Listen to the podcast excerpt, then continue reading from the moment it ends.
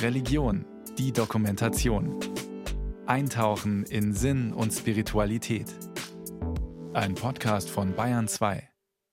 Die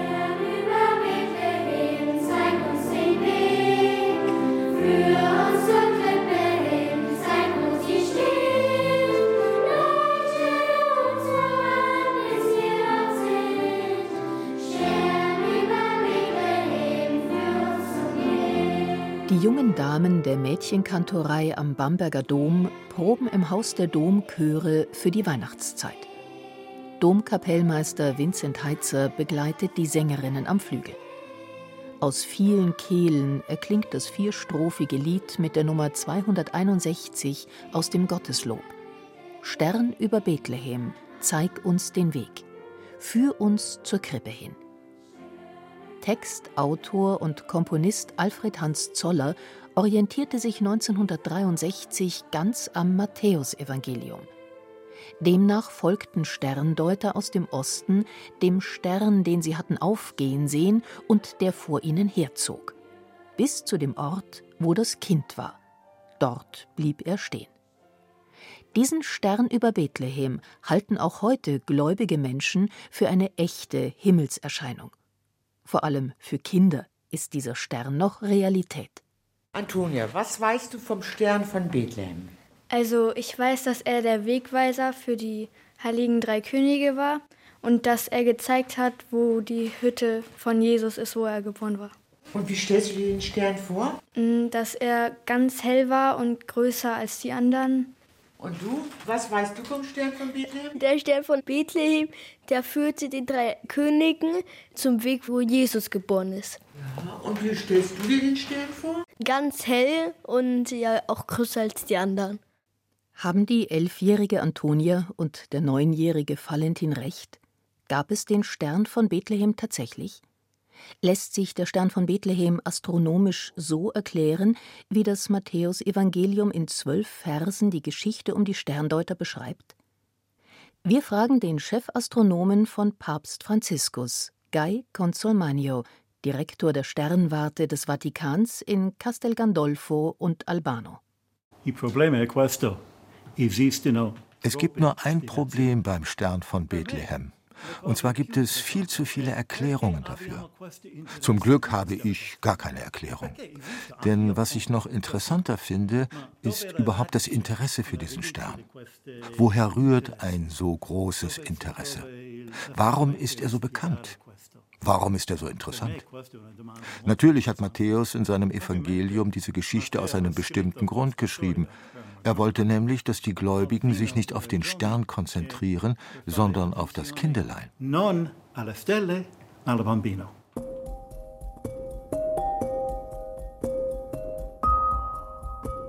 Besonders in der Weihnachtszeit wird er von vielen Leuten nach dem Stern von Bethlehem gefragt, sagt Vatikanastronom Guy Consolmagno. Der Jesuit versteht das nach eigenen Worten nur zu gut. Denn dieser Stern stellt ja so etwas wie ein Bindeglied zwischen Glauben und Naturwissenschaft dar. Weil in der Bibel von ihm die Rede ist, wollen gläubige Menschen gern etwas über ihn erfahren. Und wenn es irgendein Naturphänomen gewesen war, sollte man es doch wissenschaftlich erklären können. Zumal es für Astronomen doch ein leichtes sein müsste, herauszufinden, ob es ein außergewöhnliches Ereignis am Himmel gab zur Zeit der Geburt Jesu. Guy Consolmagno sieht zwei bis drei mögliche Erklärungen. Infatti ci sono due o tre possibilità.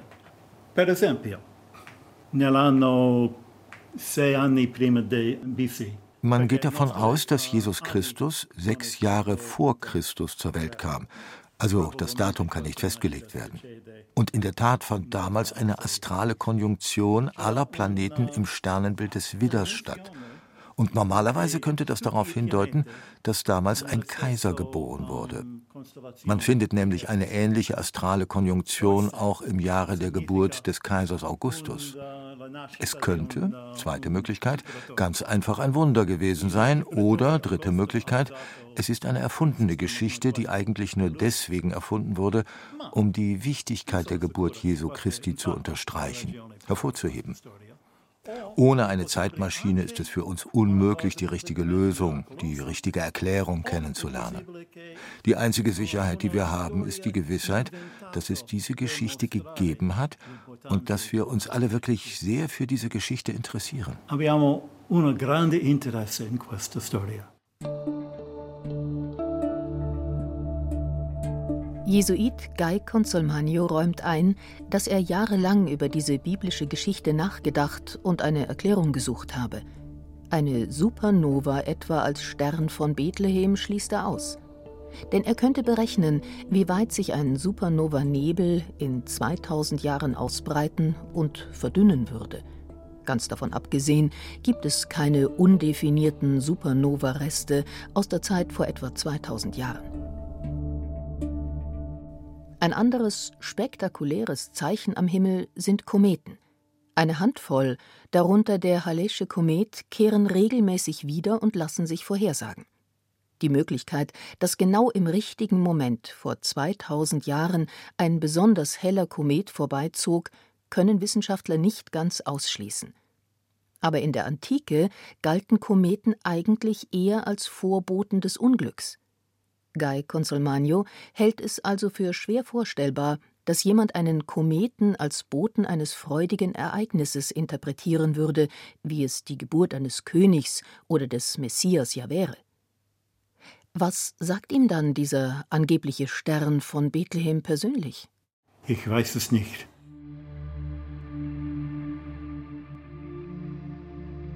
Guy Consolmagno ist eben Wissenschaftler. Der Direktor des Vatikanischen Observatoriums, also der offiziellen astronomischen Forschungseinrichtung der römisch-katholischen Kirche, hat sich auf planetare Physik und Geologie spezialisiert. Seine Forschung konzentriert sich auf die Beziehungen zwischen Meteoriten und Asteroiden sowie der Herkunft und Evolution kleiner Körper im Sonnensystem. Consolmagno entdeckte zum Beispiel mehrere Meteoriten in der Antarktis. Die Internationale Astronomische Union benannte einen Asteroiden nach ihm. Der heißt jetzt Consolmagno, ist aber auch unter dem Namen Little Guy bekannt. Der Vatikan, Astronom und Ordensmann, glaubt an die Notwendigkeit eines Nebeneinanders von Naturwissenschaft und Religion. Wie bringt er diese beiden Phänomene zusammen? Eine recht schwierige Frage. Am Anfang habe ich niemals gedacht, dass es einen Konflikt geben könnte zwischen Wissenschaft und Glaube. Und ich kann manchmal gar nicht nachvollziehen, wie man auch nur erdenken kann, dass es einen Konflikt geben könnte zwischen diesen beiden Bereichen. Ich gebe Ihnen ein Beispiel. Mein Glaube sagt mir, dass Gott all das erschaffen hat. Die Wissenschaft sagt mir nur, wie er es gemacht hat. Das sind zwei unterschiedliche Ansätze, zwei unterschiedliche Fragen. Die Wissenschaft fußt auf meinem Glauben, und unser Weltall lässt sich zwar rational erklären, aber es ist alles eine Glaubenserfahrung. Genauso wie ich diese Glaubenserfahrung gemacht habe, lässt sich alles auf diese Glaubenserfahrung zurückführen. Quindi la divisione non è come si trova in, uh, nel media popolare. Guy Consolmagno, der auch Theologie und Philosophie studiert hat, sagt durchaus, dass Gott nicht durch die Naturwissenschaft bewiesen werden kann, da ansonsten die Wissenschaft mächtiger wäre als Gott. An der Existenz Gottes zweifelt der Chefastronom des Vatikans nicht. Er geht davon aus, dass es Gott gibt und begründet basierend auf dieser Annahme das Universum. Das bedeutet aber auch, dass er in den Sternen keinerlei sichere Beweise für die Existenz Gottes findet. No, ma posso guardare nella bellezza delle stelle. Nein, ich finde in den Sternen nicht den Beweis für die Existenz Gottes. Aber ich kann mir die Schönheit der Sterne ansehen und in den Sternen, in dieser Schönheit der Sterne, finde ich einen Teil der Persönlichkeit Gottes wieder, in der Rationalität des Universums. Ich kann daraus den Schluss ziehen, dass Gott sowohl die Schönheit lebt wie die Vernunft. Das ist für mich eine Möglichkeit, sozusagen Gott im Universum wiederzufinden. Genauso wie ein Dichter sich wohlfühlt oder es ihm besser geht, wenn er schöne Gedichte liest, kann ich in dem Sternenhimmel die Erfahrung Gottes erleben. quando loro leggere la sua poesia.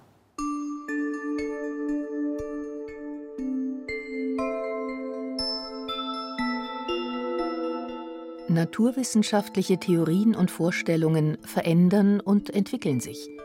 Gläubige Menschen gehen von der Grundannahme aus, dass Gott auf irgendeine Weise in der Welt wirkt. Widersprüche zwischen der biblischen Schöpfungserzählung Genesis und der Urknalltheorie beschäftigen Glaube und Naturwissenschaft aus verschiedenen Blickwinkeln auf das gleiche Thema. Wer oder was war zuerst? Gott oder der Urknall? Der Wissenschaftler und Ordensmann Guy Consolmagno.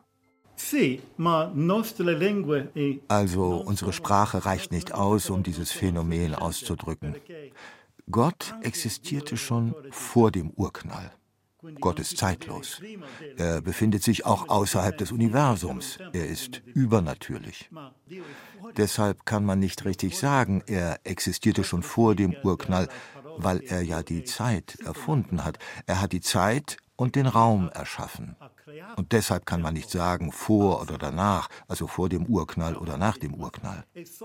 Nur ein Gott, der außerhalb des Universums steht oder existiert, kann dem Universum einen Sinn verleihen. Die Vatikanische Sternwarte ist ein wissenschaftliches Forschungsinstitut, das direkt dem Heiligen Stuhl untersteht. Ihre Ursprünge gehen auf das Ende des 16. Jahrhunderts zurück, als Papst Gregor XIII. die Astronomen und Mathematiker des Collegio Romano einlud, die 1582 verkündete Kalenderreform vorzubereiten. Federführend darin war der Jesuitenpater Christophorus Clavius, ein gebürtiger Bamberger, der erster Direktor des Vatikanischen Observatoriums werden sollte also ein Vorgänger des heutigen Leiters der Specola Vaticana, Guy Consolmagno. Sieht er sich in der Nachfolge von Clavius? Ja, auf jeden Fall. Clavius ist der erste Leiter, der extra vom Vatikan in die Sternwarte geholt wurde, um astronomische Forschung zu betreiben. Er ist für mich wie ein Großvater oder vielleicht ein Urgroßvater. Die Sternwarte war zunächst im Vatikan untergebracht. Doch in den frühen 1930er Jahren sorgte die Zunahme des elektrischen Lichts zusammen mit dem städtischen Wachstum Roms dafür, dass der Himmel über der Stadt so hell wurde, dass Astronomen nicht mehr die schwächeren Sterne untersuchen konnten. Aus diesem Grund veranlasste Pius XI. den Umzug der Sternwarte in die päpstliche Sommerresidenz in Castel Gandolfo.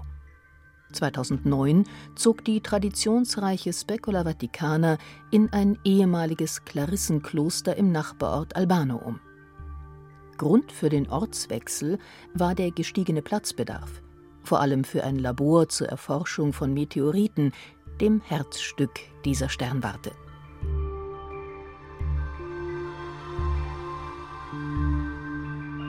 Schon 1981 wurde in Tucson im amerikanischen Bundesstaat Arizona ein zweites Vatikan-Forschungszentrum gegründet. Auf der Spitze eines Berges, umgeben von Wald und Wüste, mit den besten Lichtbedingungen, wie Guy Consolmagno erzählt. Er führt durch die historischen Räume in Castel Gandolfo unter den beiden majestätischen Barberini-Kuppeln. Diese können noch immer geöffnet und gedreht werden, um durch das Teleskop die Sterne zu sehen. Alte und moderne astronomische Instrumente, Mondgesteine, einige Meteoritenproben sind zu bewundern. Zahlreiche Bilder an den Wänden zeugen vom Interesse der Päpste für die Sternwarte. Besonders ein am 20. Juli 1969 aufgenommenes Foto sticht ins Auge. Es zeigt Papst Paul VI., wie er wenige Stunden vor der Landung von Apollo 11 durch ein Teleskop den Mond betrachtet. Ein anderes Bild erinnert an den Besuch von Papst Benedikt XVI., der einen Meteoriten mit einem Taschentuch in der Hand hält. Das Gestein stammt vermutlich vom Mars. Welchen Stellenwert nimmt die Vatikanische Sternwarte im Gesamtkonzert aller Sternwarten in der Welt ein? Der Direktor positioniert seine Einrichtung so. Nostra intenzione è di, di avere piccolo ma buono. Unser Ziel ist es, klein, aber fein zu sein. Also in einer Rangliste platzieren wir uns ungefähr in der Mitte. Das Gute dabei ist, dass wir im Austausch sind mit dieser Wissensgemeinde. Unsere Astronomen beteiligen sich an weltweit wichtigen Projekten. Zum Beispiel arbeiten wir zusammen mit Sternwarten in Deutschland oder wir beteiligen uns an einem NASA-Projekt zur Erforschung eines bestimmten Asteroiden. Wir sind sozusagen gut vernetzt in dieser astronomischen Forschungsgemeinde. Mit Forschungsgemeinde meint Guy Consolmagno die International Astronomical Union, in der astronomische Institute aus aller Welt Mitglied sind. Zu dieser Union gehört auch die Klostersternwarte der unterfränkischen Benediktinerabtei Münster-Schwarzach. Diese in der Region einmalige Einrichtung ist dem wissenschaftlichen Leiter des Klosters, dem sogenannten Zellerar, Pater Christoph Gerhard, zu verdanken. Der Ordenspriester und studierte Elektroingenieur Informationstechnik kann seit gut 20 Jahren sein Hobby Astronomie im Kloster leben. Also die Sternwarte selber gab es vor meinem Eintritt nicht. Es gab allerdings immer wieder Mitbrüder von mir, in historischer Zeit, im 18. Jahrhundert, gab es einen Astronomen und Mathematikus, wie es so schön geheißen hat, der sogar Professor in Salzburg gewesen ist. Oder es gab auch andere Lehrer, was in den 50er Jahren gab es ein Teleskop, wo den Schülern mit dem Teleskop eben Planeten oder Sterne gezeigt worden ist. Aber so ausgerüstet, wie es im Moment ist mit Sternwarte, das ist erst mit mir entstanden. Und ich brachte das Hobby mit ins Kloster und mein Novizenmeister hat gesagt, das musst du weitermachen. Der Mönch Christoph Gerhard bezeichnet sich schlicht als Amateurastronom. Doch wer ihm bei seinem Steckenpferd über die Schultern schauen kann und sieht, wie geschickt er mit dem 20-Zentimeter-Teleskop umgeht oder Asteroidenbahnen mit einer speziellen Computersoftware berechnet, ist beeindruckt. Wie verbindet er Technik und Beten? Wie passen für ihn Naturwissenschaft und Glauben zusammen? Oh, ganz eng und wichtig, aus einem ganz einfachen Grund. Es gibt ein schönes Diktum, das Thomas von Aquin zugeschrieben wird. Ein Irrtum über die Schöpfung zieht ein Irrtum über den Schöpfer nach sich. Und deswegen muss ich mich mit der Schöpfung beschäftigen, auch naturwissenschaftlich, um zu wissen, was da geschieht und was da ist. Und Naturwissenschaft hilft mir einfach, die Schöpfung zu verstehen und darüber eigentlich auch etwas über den Schöpfer zu erfahren. Zum Beispiel, wenn ich jetzt mal unser Sonnensystem verlasse und auf die großen Weiten ins Weltall hinausgehe, lehrt mich die Astronomie, wie groß unsere Schöpfung ist.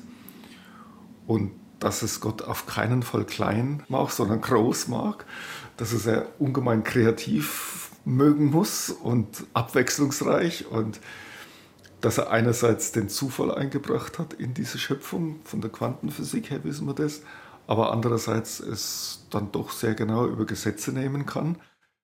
Und was sagt die Naturwissenschaft über Gott?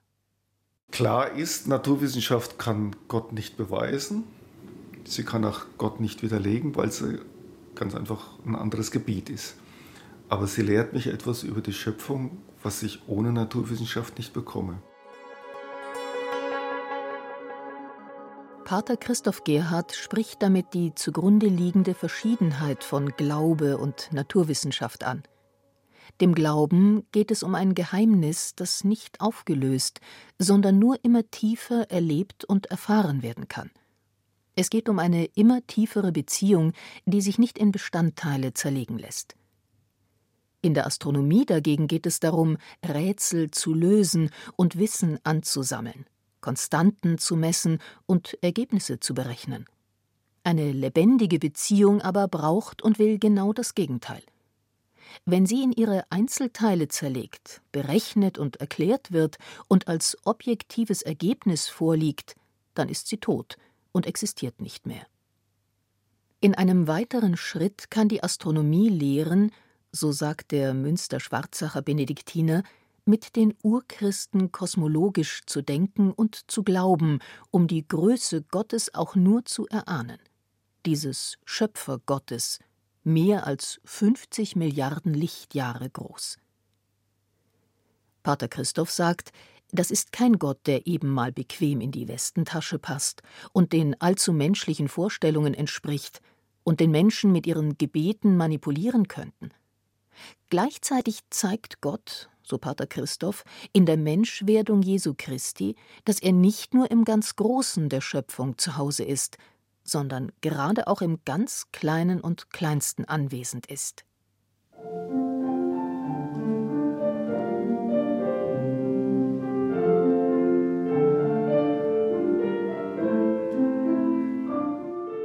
Der Blick in die Sterne gehört zum Menschen und seiner Kulturgeschichte. Ein Zeichen dafür ist wohl die Festlegung und Einteilung der Zeit in Tag, Monat und Jahr. Dies wurde mit Hilfe der Sonne, des Mondes und der Sterne möglich. Die Astronomie gehört daher zu den frühen Wissenschaften des Menschen und ist Jahrtausende alt so scheint es fast unmöglich davon auszugehen, dass die damaligen Astronomen so gar nichts von einem Stern über Bethlehem überliefert haben sollen. Wir erinnern uns, Guy Consolmagno, Direktor der Vatikanischen Sternwarte, weiß nichts davon. Ist Pater Christoph Gerhard vielleicht tiefer in die Materie eingedrungen? Evangelium nach Matthäus sagt uns leider zu wenig, dass man astronomisch damit irgendwas anfangen könnte. Es gibt diesen Stern von Bethlehem, es gibt eben die Sterndeuter, die Magoi, die aus dem Osten kommen, die diesen Stern verfolgen. Aber es gibt keine astronomischen Anhaltspunkte, ihn irgendwie dingfest zu machen. Von der Seite aus muss man als Astronom letzten Endes die Schulter zucken und sagen, ich weiß es nicht genau. Es gibt viele, viele Angebote. Kepler hat ja eins gemacht mit den dreifachen Konjunktionen von Saturn und Jupiter. Und der Konjunktion mit dem Mars, muss man noch dazu sagen. Leider hält sie der Naturwissenschaft nicht stand, muss man auch sagen. Es gibt andere Vermutungen bis hin zu ganzen Horoskopen. Und doch glaubt Pater Christoph eine Erklärung dafür zu haben, warum Matthäus den Stern von Bethlehem in seine Erzählung vom Weihnachtsgeschehen aufgenommen hat. Was auf jeden Fall ist vom Evangelium her, ist, dass Matthäus mit diesem Stern von Bethlehem eigentlich seinen Hörern von damals erklärt, wer dieser Jesus ist, nämlich der König der Juden.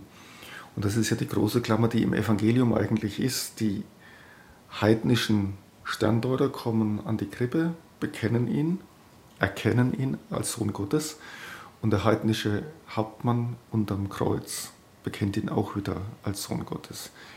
Da will er ja seinen Hörern damals etwas vermitteln mit Bildern, die sie verstehen. Und so ein Sterndeuterbild, mit dem konnten sie was anfangen auf jeden Fall. Mehr als wir heute, weil wir anders fragen. Wir fragen nach der Naturwissenschaft, aber das war nicht die Frage damals, weil es die Naturwissenschaft so noch nicht gab. Ganz einfach. Der Mensch des 21. Jahrhunderts fragt sich, ob das Universum wächst oder schrumpft und ob die Zukunft des Weltalls jetzt schon erforscht, ob etwas Neues am Himmel entdeckt werden kann, ein neuer Planet beispielsweise oder andere Lebewesen. Vatikanchef-Astronom Guy Consolmagno weicht auch diesen Fragen nicht aus. Es macht mir wirklich Spaß, einen neuen Planeten zu erforschen, denn ich denke, wenn ich neue Lebensformen finden würde, würden mir diese sehr vieles über unser Leben erklären. Wenn ich andere Planeten erforsche, finde ich sehr viele Erklärungen über meinen Planeten Erde. Genauso wie wenn man einem Fremden begegnet, sagt er vieles über uns selbst aus. Die Vorstellung anderer Lebensformen, der Gedanke an außerirdisches Leben hilft dem Laienbruder Guy, beim Nachdenken darüber, was es denn eigentlich heißt, ein Mensch zu sein. Doch mit seiner Autorität als Wissenschaftler und offizieller Astronom des Vatikanischen Observatoriums legt er großen Wert auf diese Schlussfolgerung. Weder er noch irgendjemand sonst hat irgendwelche Beweise dafür erbracht, dass es Außerirdische gibt. Er kenne jedenfalls keinen glaubhaften Beweis dafür, dass es jemals irgendeinen Kontakt zwischen Außerirdischen und der Erde gegeben hat. Wie es keinen glaubhaften Beweis für den Stern über Bethlehem gibt. Allen frommen Liedern zum Trotz. Stern.